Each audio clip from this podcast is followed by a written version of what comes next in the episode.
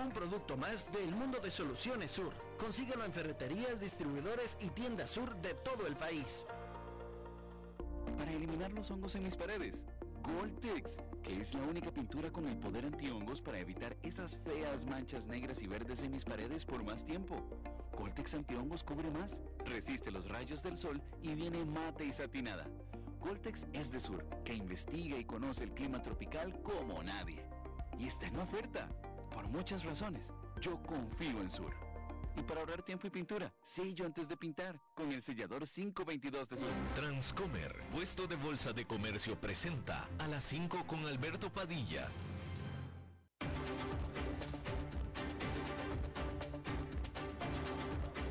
Inicia a las 5 con Alberto Padilla un programa diseñado con el objetivo de llevarte diariamente un tema de actualidad, acompañado siempre de reconocidos editorialistas, de lunes a viernes a las 5 de la tarde por CRC 89.1 Radio, a las 5 con Alberto Padilla.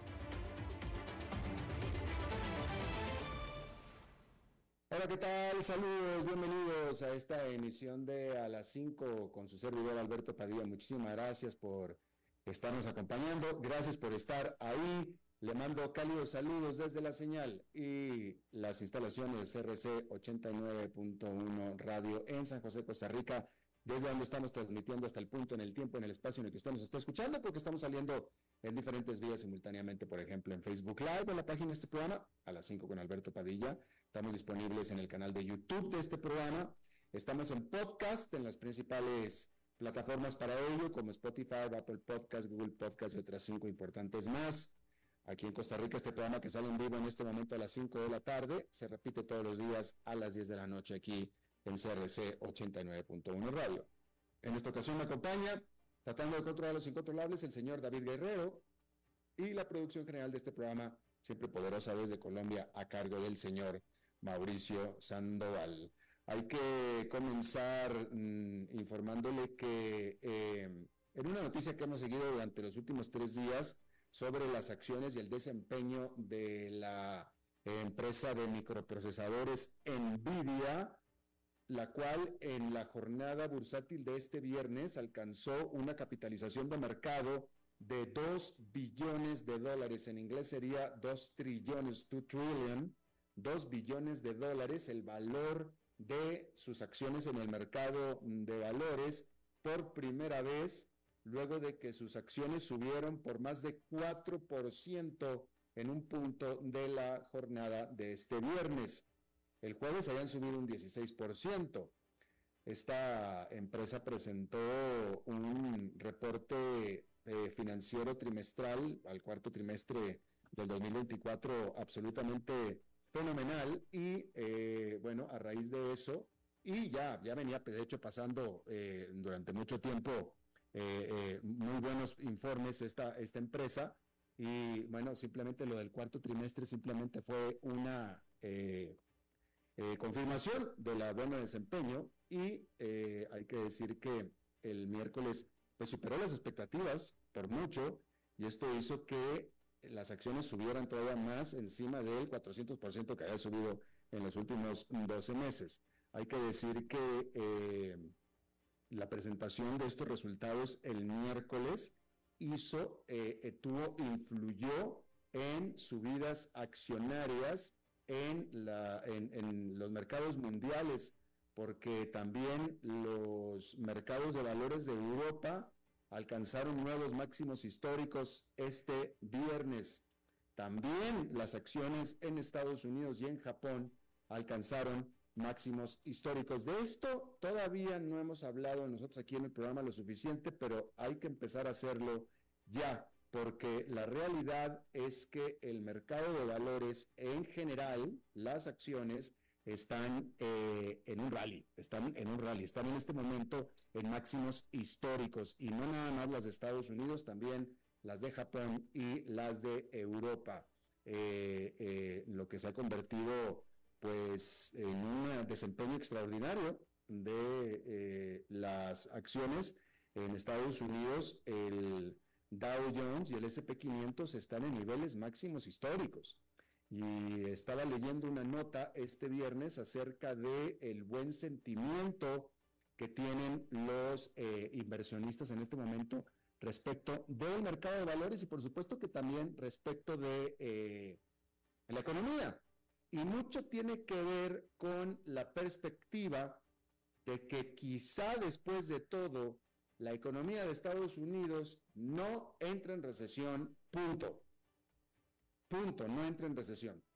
Eh, eh, desde hace tiempo se venía eh, esperando, este, usted, si, usted ha venido siguiendo este programa, este programa lo hemos estado nosotros viendo desde, desde, desde el 2022. Desde el 2022 habíamos estado todos los observadores, y me uno entre ellos, esperando una recesión primero para el 2023.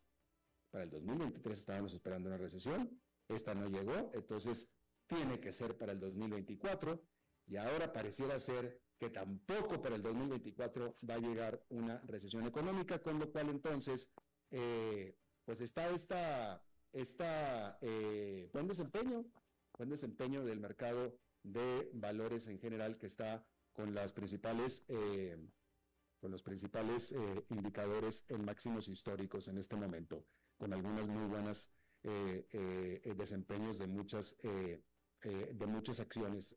hay que decir también, sin embargo, que hay algunos claroscuros en todo esto porque em, hay, algunos sectores que están teniendo muy buen desempeño, otros no.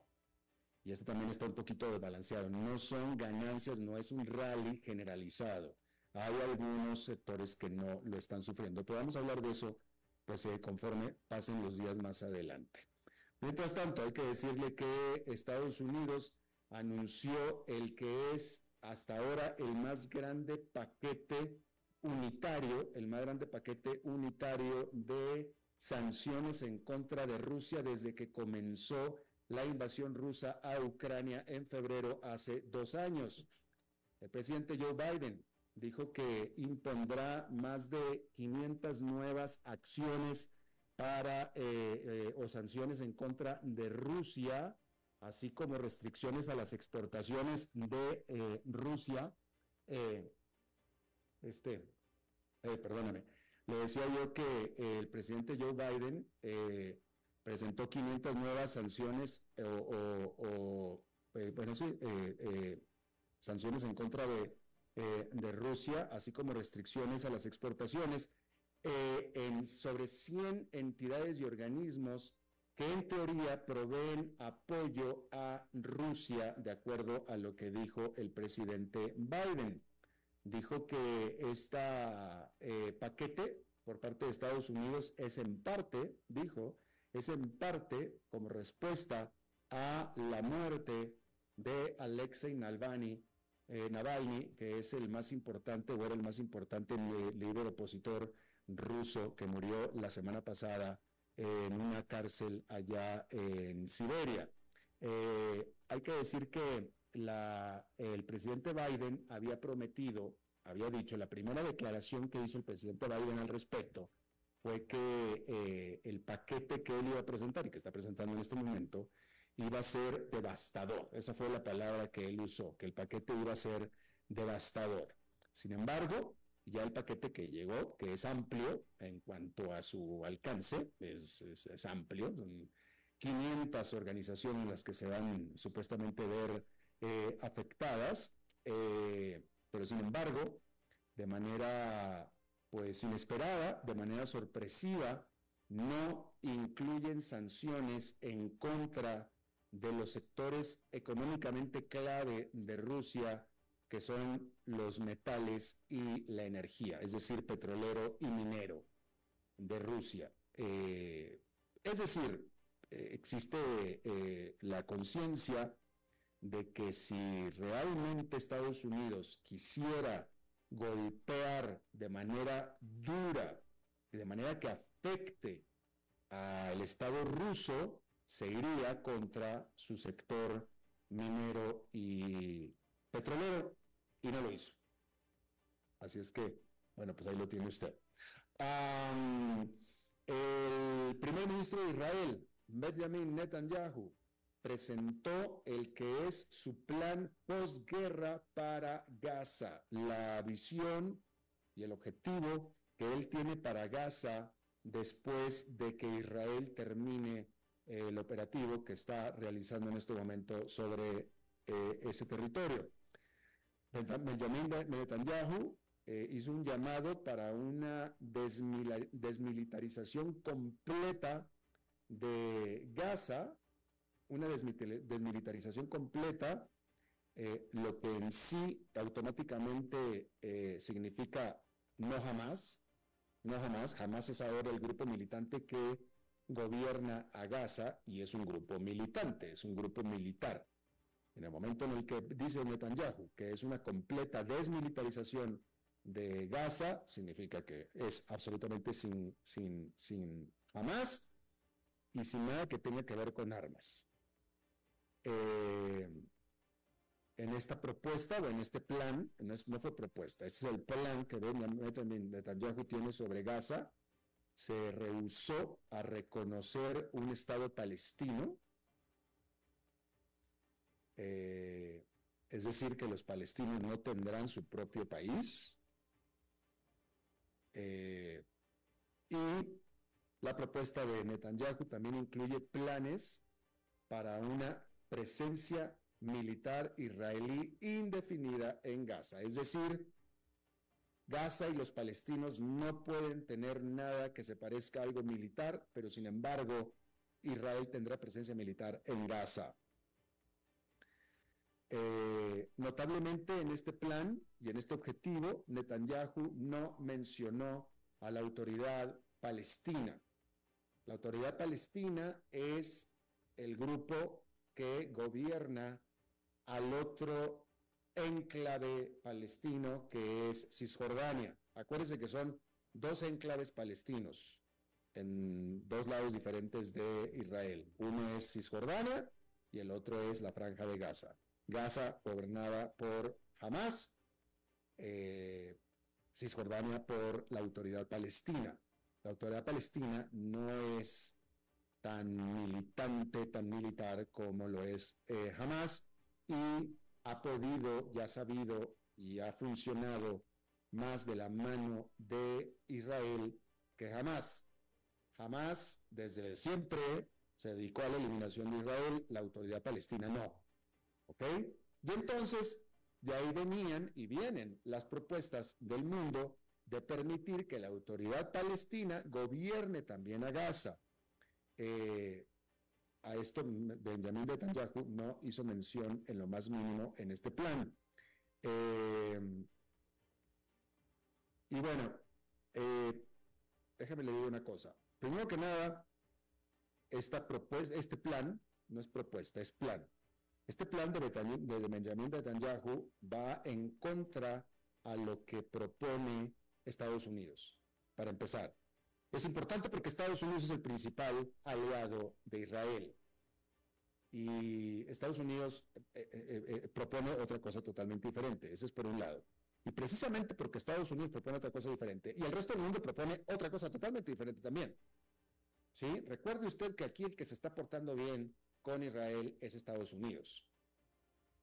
Y me parece a mí que Estados Unidos, y siempre me ha parecido a mí que Estados Unidos ha eh, tomado una posición respecto a este conflicto bastante realista y por tanto ecuánime, me parece a mí.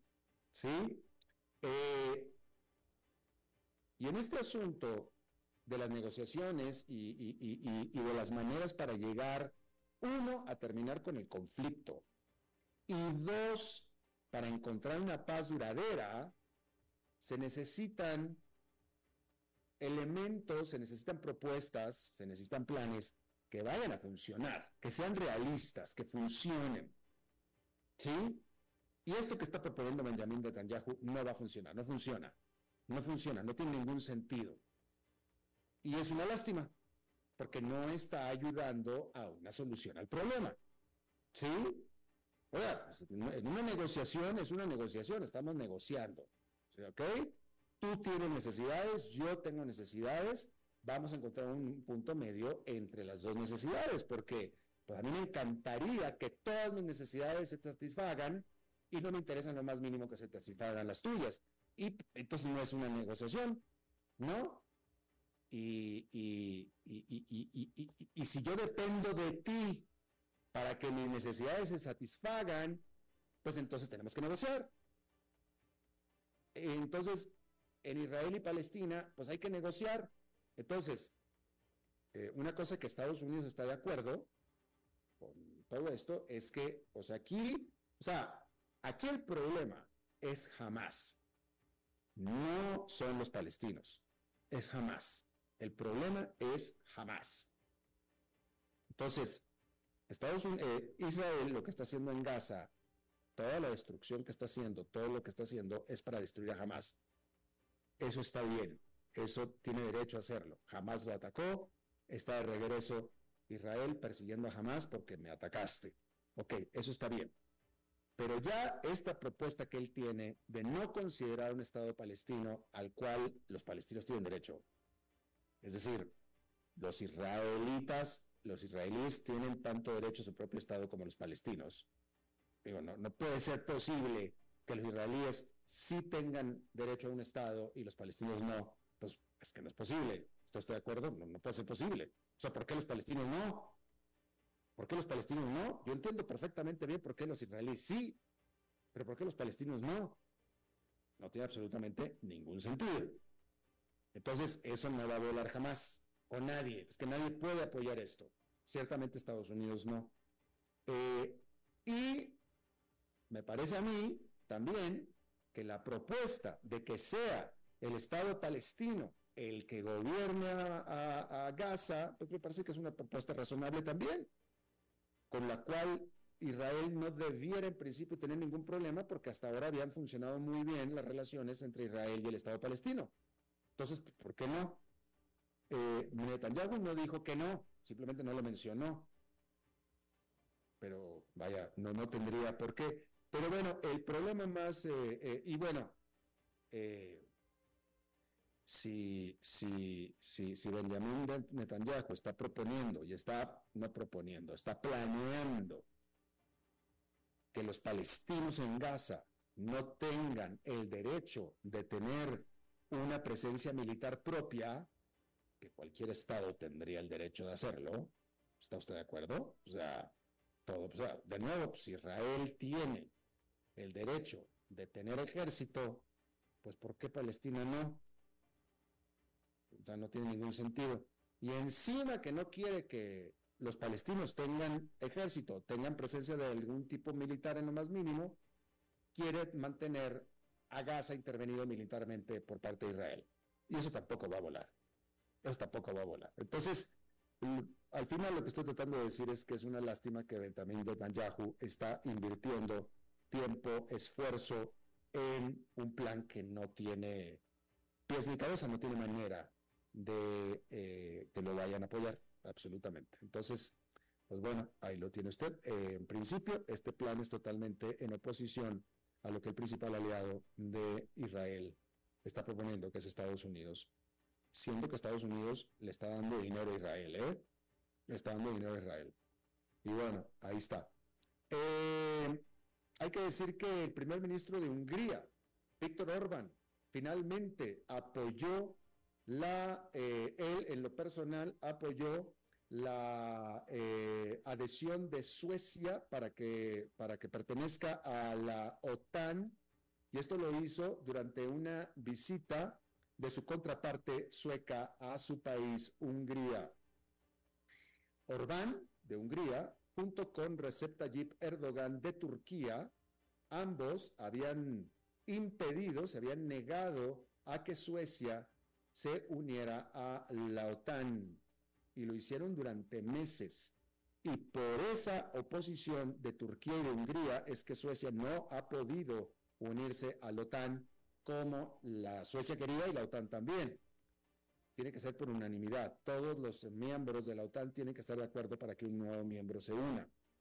Eh, y bueno, hay que decir que eh, la decisión de Erdogan, la, decisión de Orban de Hungría se da después de que el propio Erdogan dijera lo mismo, que ya apoyaba por fin a Suecia, y después de que Suecia dijera que eh, con todo gusto entonces eh, mandaba, eh, le donaba, le vendía aviones de guerra a Hungría. Hay que decir que en este momento el Parlamento de Hungría está por aprobar esta adhesión este lunes, con lo cual ya se allana por completo el camino de Suecia para pertenecer a la OTAN. Hay que recordar que OTAN nunca quiso, nunca había querido pertenecer a, eh, Suecia nunca había querido pertenecer a la OTAN. Suecia, que es vecina de Rusia, y por mantenerse neutral, eh, no necesariamente Suecia era que era aliada de Rusia, ni mucho menos, pero para mantener las cosas tranquilas, dijo, bueno, me la llevo en paz con Rusia, que es mi vecino, y no pertenezco a la OTAN, que a Rusia le molestaría. Entonces, por llevar eh, la paz en el vecindario, mejor me quedo neutro. Es lo mismo que Finlandia, que Finlandia sí tiene frontera larguísima con Rusia. Pues después de que Vladimir Putin decidiera invadir a Ucrania, que es que porque Ucrania y evitar que Ucrania perteneciera a la OTAN, pues digamos que, ok, Putin invadió Ucrania que para prevenir o impedir que Ucrania se metiera a la OTAN, pues sí, a lo mejor habrá logrado ese objetivo, pero ahora entonces por el otro lado, en la otra frontera, Finlandia dijo, no, nada más que yo sí quiero ser miembro de la OTAN, y ya Finlandia ya es, y ahora Suecia también. Entonces, este, en algo que francamente debió haber visto venir Vladimir Putin. Así es que eh, eh, eh, la excusa de invadir Ucrania, que para que no perteneciera a la OTAN, francamente no tiene pie con bola, y es sería una falla de cálculo total para un estadista como Vladimir Putin. Así es que no tiene nada que ver con eso. Es decir, no me puedo creer que Vladimir Putin no haya contemplado que si atacaba a Ucrania, el resto de sus vecinos iban a todos a pertenecer a la OTAN. O sea, porque era como lógico. Y él lo tuvo que haber visto. Entonces, lo que le quiero decir es que la intención de invadir Ucrania no tiene absolutamente nada que ver con la idea de que lo hicimos para impedir que Ucrania perteneciera a la OTAN en algún momento. Pues para nada. Sería demasiado bruto Vladimir Putin, y no lo creo tan bruto. Así es que ahí lo tiene usted. Em, hay que decirle que eh, eh, se está reportando que ocho personas al menos fueron hospitalizadas con problemas respiratorios en Estocolmo, después de lo que aparentemente en un inicio se ha reportado que fue una eh, fuga de gas en las oficinas generales del Servicio de Seguridad de Suecia. Los trabajadores ahí, los empleados, habían reportado un olor inusual. Se reporta que se evacuaron a 500 personas. Eh, sin embargo, el Servicio de Seguridad después reportó que no se detectó fuga de gas. Por lo tanto, la policía está investigando justo en este día en el que eh, Hungría autorizó la adhesión de Suecia a la OTAN. Así es que ahí lo tiene usted. Em, el Parlamento de Alemania aprobó una ley para legalizar el uso recreativo de marihuana, la cual podría entrar en vigor tan pronto como el primero de abril. Esta ley permitirá a los individuos en sus casas el que puedan cultivar y mantener una cantidad limitada de marihuana para uso privado y personal. Esta legislación fue aprobada por 407 votos a favor, 226 en contra y 4 abstenciones. El principal partido de oposición, que es el conservador cristiano, la Unión Democrática Cristiana, votó en contra de esta ley. y bueno, en otra eh, nota mm, em, proveniente de Europa hay que decirle que el ex canciller austriaco, es decir, el, jefe del gobierno de Austria, Sebastián Kurz, fue hallado culpable de perjurio y recibió una sentencia de cárcel suspendida de ocho meses. En una corte en Viena se determinó que Kurz, quien fuera, había sido una estrella dentro del movimiento conservador europeo, mintió a un comité parlamentario que estaba investigando una presunta corrupción en los primeros gobiernos, en los primeros dos gobiernos, en el primero de dos gobiernos de coalición que eh, dirigió Sebastián Kurz. Permanece, sin embargo, bajo investigación por otros cargos más serios en relación a, eh, eh, a otros casos que son de origen criminal, pero sin embargo no ha sido todavía acusado formalmente y él, por supuesto, que niega cualquier, eh, eh, que haya cometido cualquier delito. Este, déjeme nada más, quiero confirmar con usted que este curso eh, es, fíjese que es una lástima porque déjeme nada más confirmar este asunto porque él era, sí, efectivamente, Sí, sí, él, fue el primer ministro austriaco más joven de la historia. Él actualmente tiene 37 años de edad. Cuando él comenzó a ser primer ministro, eh, pues tenía mucho menos. Él, era tremendamente eh, joven. Déjeme ver a ver si puedo encontrar. Y conservador, fíjese, eh, conservador. Em, y, bueno, no, encuentro en este momento cuándo fue cuando él comenzó a ser eh, primer ministro, pero en este momento tiene 37. A ver, vamos a ver, fíjese nomás. Él, bueno, pues no, no, no, no, no lo tengo en este momento a la vista, pero eh, tipo, tipo demasiado joven eh, y conservador, sin embargo, y bueno, eh, eh, en esta, en esta, bueno, estos problemas en lo que está teniendo. Pero bueno, eh, vamos a quedarnos en Alemania rápidamente para, no, ¿sabe qué? No, no voy a tener tiempo para hablar de Alemania, pero no, no voy a tener tiempo. Mejor, mejor quiero privilegiar y ahorrar tiempo para pasar a la entrevista. Entonces, mejor vamos a hacer una pausa y regresamos con nuestra entrevista de hoy a las 5 con Alberto Padilla por CRC 89.1 Radio. Ok, ya te has reído con nosotros, has aprendido con nosotros y nos hemos conocido más, pero es hora de ponernos serios. El mejor momento para invertir fue hace 10 años y el segundo mejor momento para hacerlo es hoy. Entra a transcomer.com, convertite en un inversionista y transforma tu destino.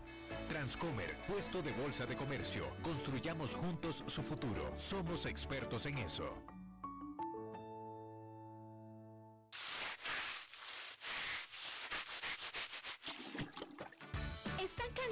Limpiar tanto el piso de su casa? No sufran más. Cambien esta cerámica con porcelanatos pulidos antibacteriales y súper fáciles de limpiar. En Porcerámica, número uno en porcelanatos.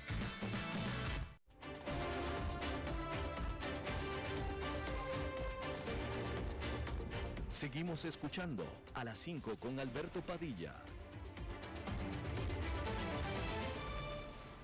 Muchas gracias por continuar con nosotros. Eh, quiero volver a tocar, a retomar un tema que eh, hablé en este programa el, ah, eh, mes, hace, unas semanas, hace unas semanas, y es este interés que tengo en particular sobre la energía solar. la energía solar y, bueno, la energía solar de alguna manera no había podido despegar, no había podido, lo mismo que los automóviles eléctricos, el, el concepto de automóvil eléctrico, lo mismo que la energía solar, existía desde hace décadas, pero no podían despegar porque no se había podido encontrar la manera que fueran económicamente viables.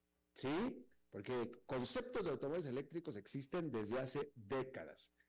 Es este asunto ahora tan permanente, tan constante en los automóviles eléctricos, es de unos cuantos años para acá, es un fenómeno para acá, donde ya por fin se pudo encontrar la economía de escala, se pudo alcanzar los niveles de producción que hicieran viables las producciones en masa de automóviles eléctricos, los cuales en general todavía son más caros en general que los automóviles a combustión. Y lo mismo algo pasaba así con la energía solar.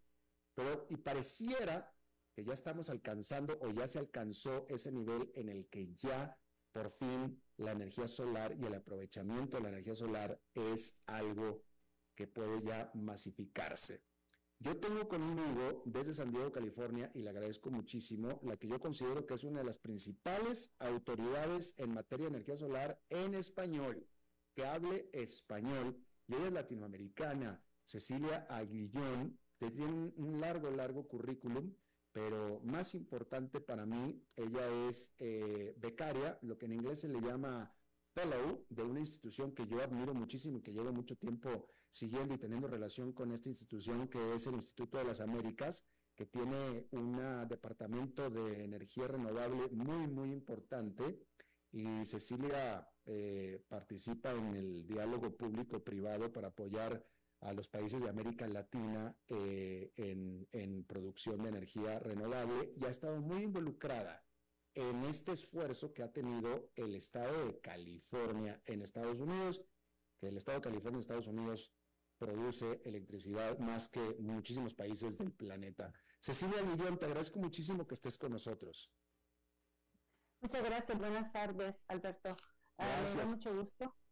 Muy amable para mí, es un gusto es mío. Primero que nada, Cecilia, ya es en este momento el aprovechamiento de la energía solar ya es económicamente viable como para poder cualquier país empezar a invertir y a instalar grandes parques de energía solar y de hecho hacer que la energía solar no nada más sea costable, sino incluso pueda ser hasta más barata de producir que la manera en la que hemos venido produciendo hasta ahora? 100% es mucho más barato que el gas natural o que cualquier otro uh, combustible o, o, o, uh, o, energía.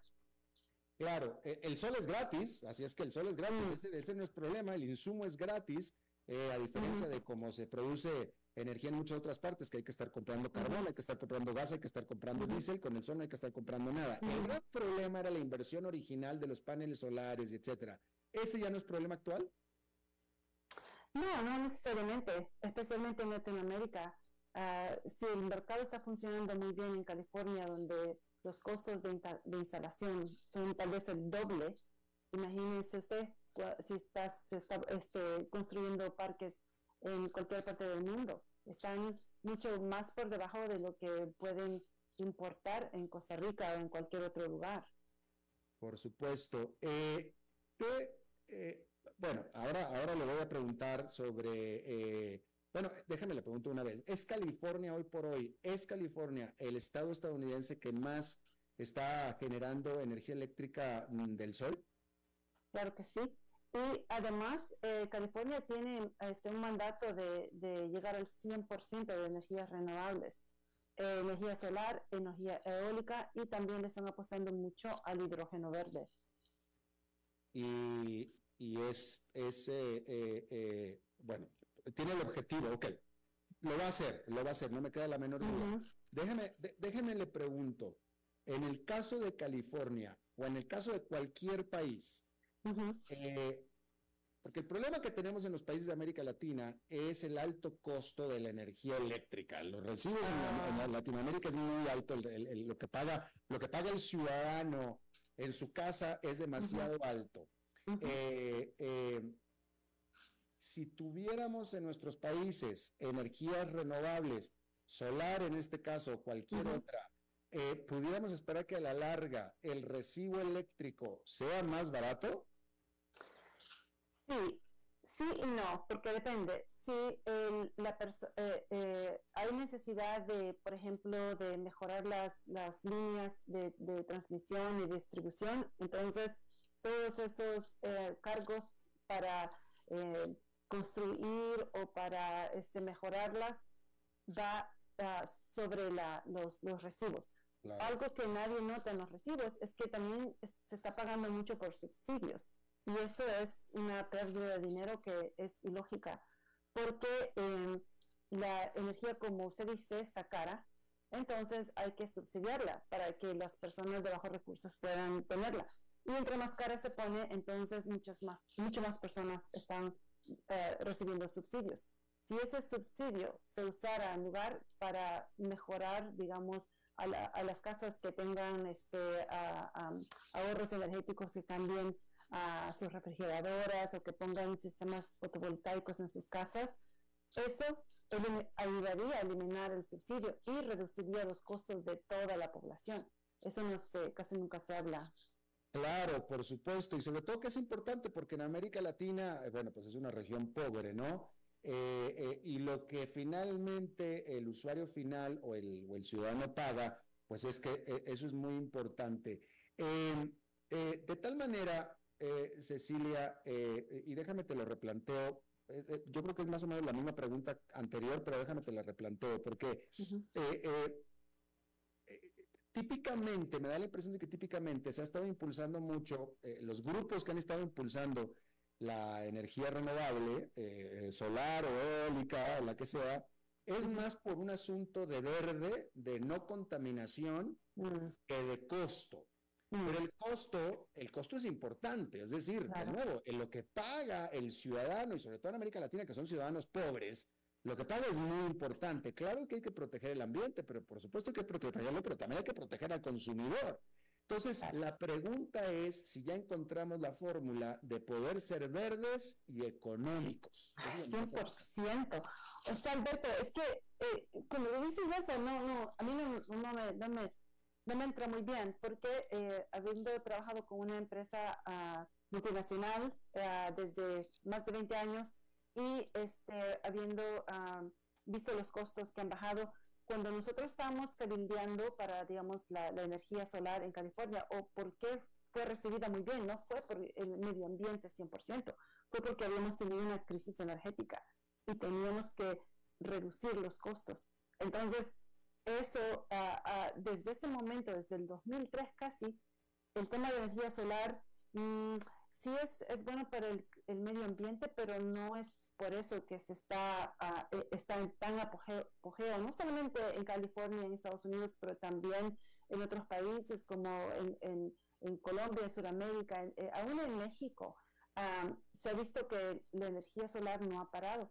Nada que ver con el medio ambiente sino que 100% eh, es, es, es económico.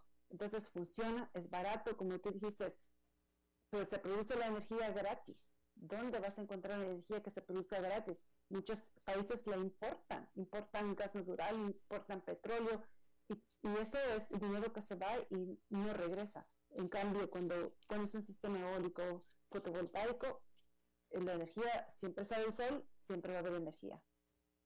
¿Por qué entonces, si hay expertos como tú, que no eres la única, si hay expertos como tú que son expertos, y de nuevo, tú no eres la única que habla de estos temas, ¿por qué hay tanta resistencia en tantos países, Costa Rica incluido, Costa Rica siendo un país verde, un país verde, y, no adoptan, no terminan de adoptar, reniegan de la aceptación, específicamente en este caso de energía solar, más que sobre cualquier otra cosa? ¿Por qué?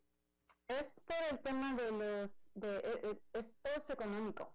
O sea, todas estas empresas están en, dentro, aún uh, las empresas como CFE en México, que es del gobierno, o como uh, en Costa Rica. Pero eh, los, los, este, los ejecutivos desde arriba del, del, pues de, la institución han tenido solamente eh, sobre un paradigma. Entonces, cambiar ese paradigma es paradigma es muy difícil.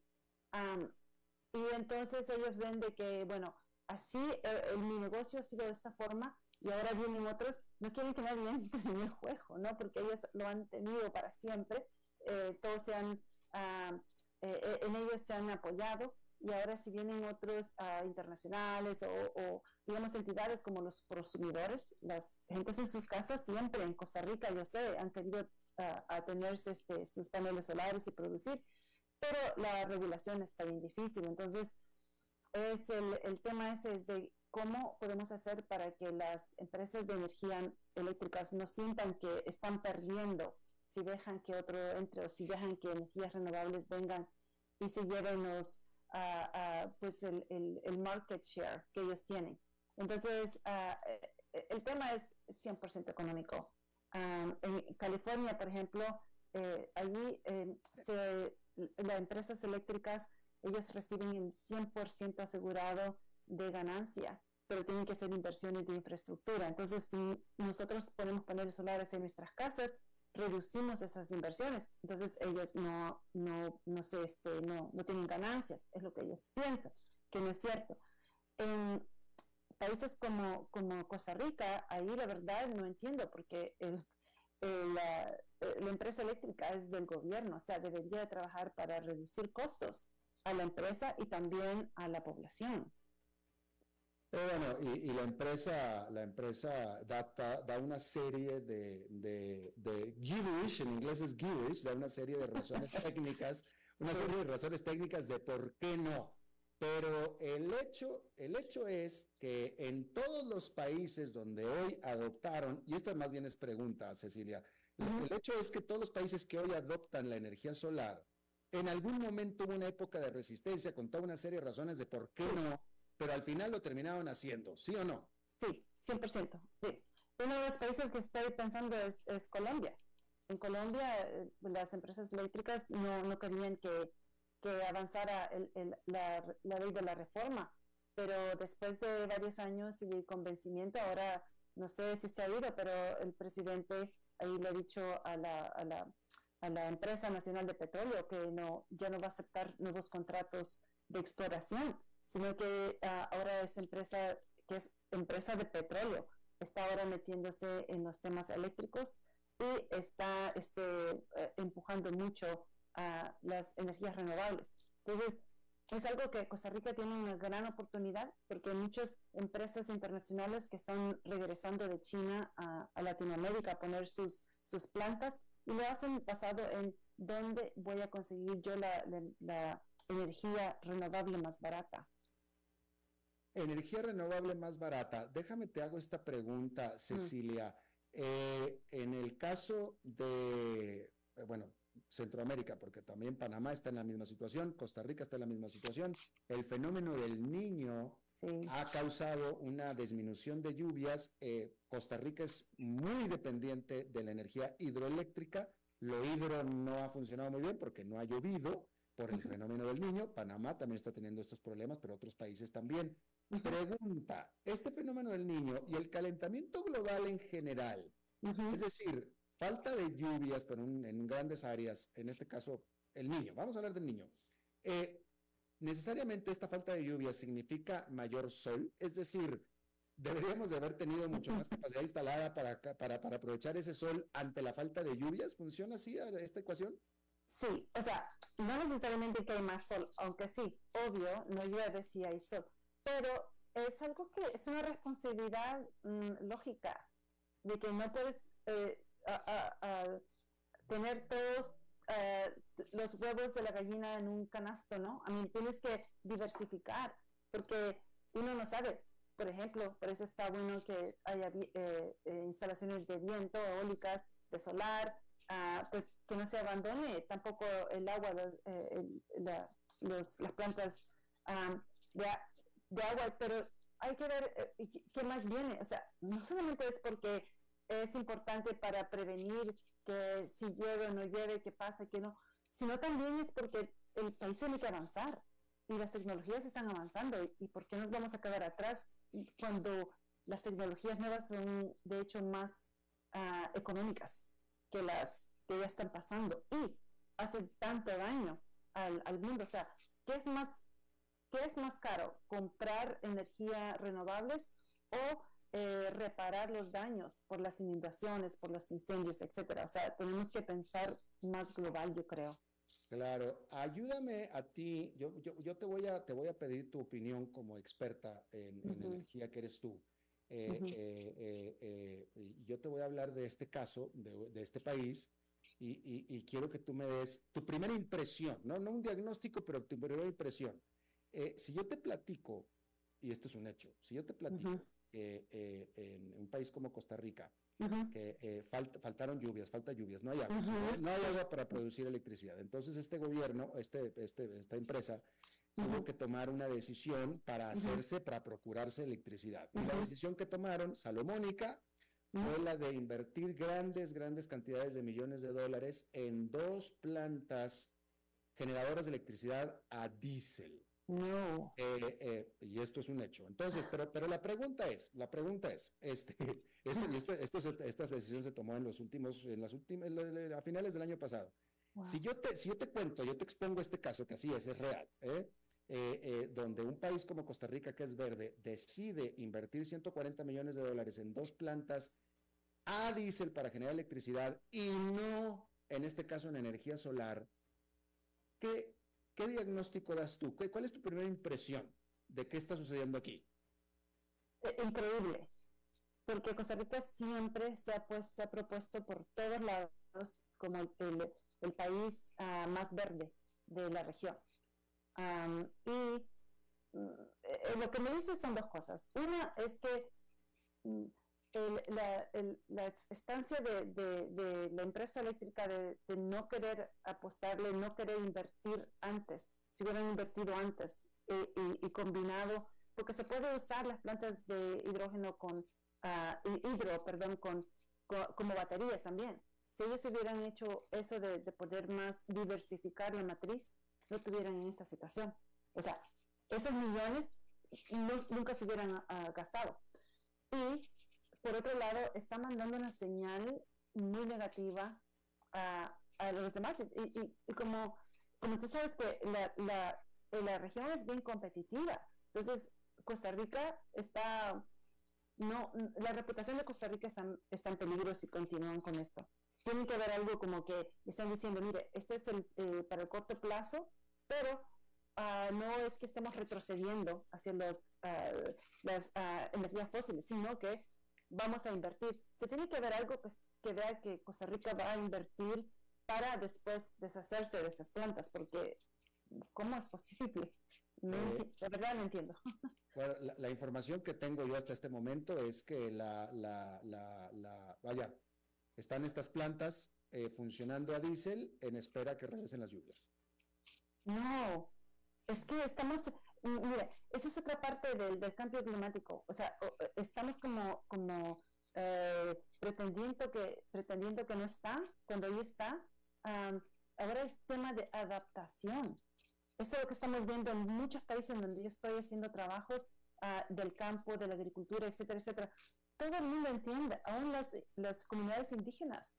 Cuando hablo con ellos me dicen, estamos en el tiempo de adaptación. O sea, no podemos decir, ah, después todo va a regresar a, como era antes. Ya no, estamos en otra época, tenemos que actuar de acuerdo.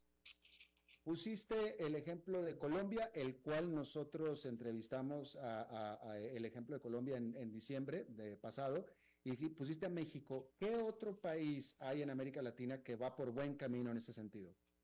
El Salvador. El Salvador ha estado este, reviviendo, renaciendo las, plantas uh, geotérmicas. y este, pues, siempre ha estado muy ah, a la vanguardia, aunque hace varios años eh, se construyó una, una planta de, gas natural, una terminal de gas natural, pero sin embargo eh, están trabajando mucho en esto.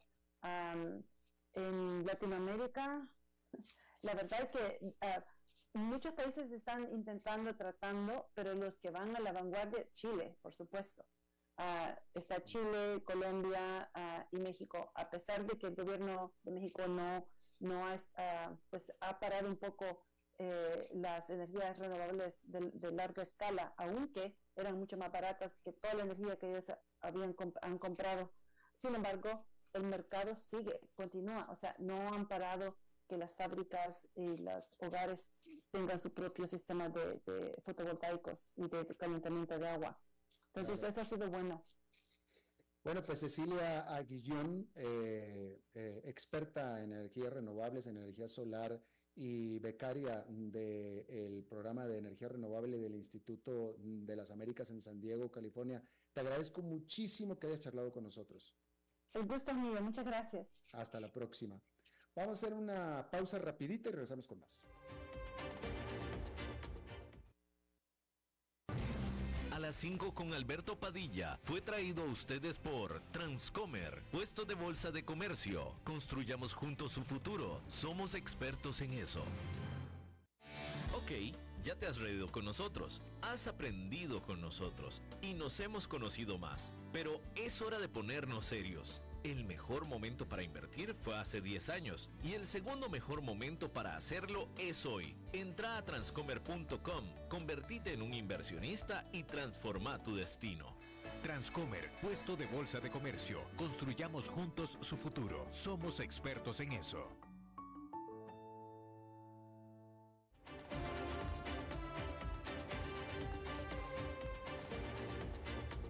Seguimos escuchando a las 5 con Alberto Padilla.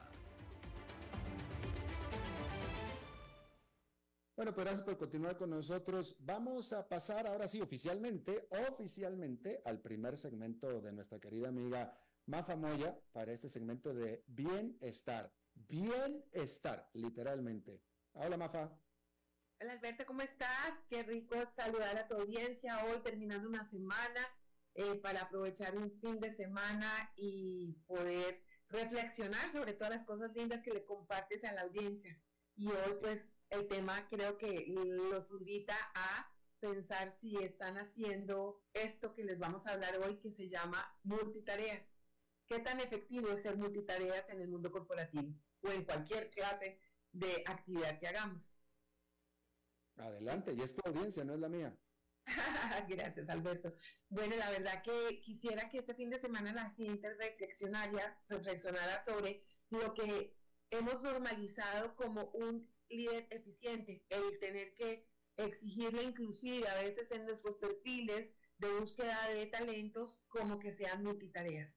Nos vemos atrapados en la creencia de que la multitarea es la forma efectiva de tener grandes empresarios y líderes y realmente es una falsa creencia, es una creencia errónea que además eh, nos agota y nos eh, invita al error porque realmente nuestro cerebro no está capacitado para hacer multitareas. La neurociencia nos ha, demostrado que realmente con plena atención se convierte en impulsora para obtener la calidad que debemos tener cuando nos hacemos responsables de la gestión de las cosas que tenemos que hacer nuestro cerebro despliega esa plena atención para sacar el potencial y sacar lo mejor de nosotros en ese, en ese acto, con plena atención. Me gustaría como compartir unos tips de qué puede ser importante para un empresario o un líder el evitar la multitarea para que la calidad y el desempeño de su trabajo se enfoque en resultados de calidad, evitando así pues la fatiga y obviamente el cansancio mental. Una de las actividades que más estamos promoviendo es establecer prioridades y a muchos de nuestros líderes nos cuesta o les cuesta constantemente dar prioridades porque llega un momento en que todo es importante y todo es prioridad. Entonces se la pasan en un rol de apagar y apagar y apagar incendios.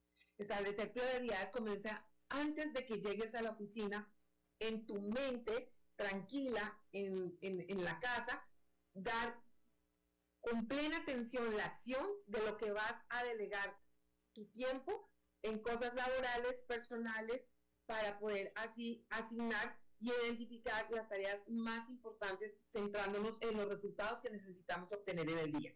Eso es una clave que me parece súper importante, que a veces no establecemos ni las prioridades personales ni las laborales y nosotros tenemos que tener sanos equilibrios entre nuestra vida personal y la vida laboral. Otro de los tips que quisiera que la gente tenga es crear listas de tareas, organizar las responsabilidades porque llega un momento en que llega alguien y nos pide algo y decimos sí, y llega alguien y nos pide otra cosa y decimos que sí, y entre la cantidad de correos y de WhatsApp y de información que recibimos, pues perdemos el norte de las cosas que teníamos que hacer y terminamos picando acá, haciendo acá y allá y no terminamos haciendo cosas funcionales que nos permitan ser mucho más efectivos. el otro tip que puede ayudarles muchísimo es a bloquear tiempos para desempeñar funciones claves que hagan que en el momento de la plena atención sean mucho más em, productivos, como por ejemplo dejar una hora al día solamente para responder emails, no cada cinco minutos o cada seis segundos que lleguen los correos, simplemente estar respondiendo y respondiendo porque entre las reuniones y al responder emails, pues se nos va todo el día y no terminaríamos haciendo eficientemente el trabajo. Entonces, bloquear estos tiempos nos ayuda además a canalizar y organizar esa energía para que estemos con plena atención respondiendo con una claridad mental, evitando así errores y eh, conflictos que después terminan siendo mucho más costosos para la organización. También hay una técnica que se llama Pomodoro, que como que nos invita a hacer interacciones de tiempo productivo y de descanso. Entonces, la técnica Pomodoro es dedícale 25 minutos conscientes a hacer los objetivos claros que tienes que hacer en ese momento durante esos 25 minutos, minutos con plena atención y después date el permiso de 5 minutos de respirar, ser conciencia de tu cuerpo, de relajarte, porque el solo hecho de lograr ese descanso de 5 minutos evita la fatiga mental y el concentrarte en esos 25 que si vas a estar eh, en plena atención. Entonces es una excelente actividad para no hacer multitareas. Y te diría que enfocar la calidad y no la cantidad. A veces creemos que ser eficientes es hacer mucho. ¿Y cómo te fue? Uy, no, es que tuve 80 mil cosas que tuve que hacer y hice tantas cosas que terminé picando medias y no terminé nada. Entonces realmente la multitarea se ha demostrado que efectivamente no es de líderes de alto desempeño y de productividad. Y aprender a decir que no. Alberto, estamos en una situación en donde nos cuesta decir que no. No tenemos sanos límites, no tenemos una claridad mental para decir esto sí me corresponde, esto no es en este momento, esto sí es prioridad y esto es importante. Entonces, como que aprender a decir que no es quitarnos el miedo para realmente mejorar la calidad de nuestro desempeño, teniendo realmente la coherencia entre lo que he dicho que voy a hacer, lo que estoy planificando y lo que voy a hacer. Entonces a veces tenemos el miedo al no porque creemos que eso nos, nos, nos sale, nos, podemos ver enjuiciados por los demás por decir que no, pero el no a veces, o el sí a veces, de, de acuerdo a la circunstancia, nos permite ser realmente mucho más eficientes, coherentes y con mejores resultados. Y evaluar el progreso. Los invito que al finalizar el día evalúen si lo que dijeron que iban a hacer lo hicieron, si lo hicieron con plena atención, si evitaron ese multitask o multitareas, o, o, si realmente estos tips que les hemos dado les ha servido para ser mucho más enfocados y coherentes con eh, una forma más saludable de tener sanos espacios corporativos para ser mucho más sostenibles y mucho más eficientes. Bueno, pues muy buena primera, eh, muy buena cápsula de debut, mi querida Mafa Moya. ¿Dónde te puede la gente encontrar? Mira, me pueden buscar en Mafa Moya con Y, arroba gmail.com si quieren escribirme y hacerme alguna pregunta o si quieren aportarnos en, en tips. Y en redes sociales, en Instagram, arroba mafamoya. También está bienestar punto alternativo en Instagram y en Facebook. Bueno, pues ahí está. Mafa y Moya, muchísimas gracias. Buen fin de semana. Gracias, un abrazo para todos. Hasta luego. Bien, eso es todo lo que tenemos por esta emisión y por esta semana de a las 5 con su servidor Alberto Padilla. Muchísimas gracias por habernos acompañado. Espero que termine su día en buena nota, en buen tono y nosotros nos reencontramos en la próxima. Que la pase muy bien. A las 5 con Alberto Padilla fue traído a ustedes por Transcomer, puesto de bolsa de comercio. Construyamos juntos su futuro. Somos expertos en eso.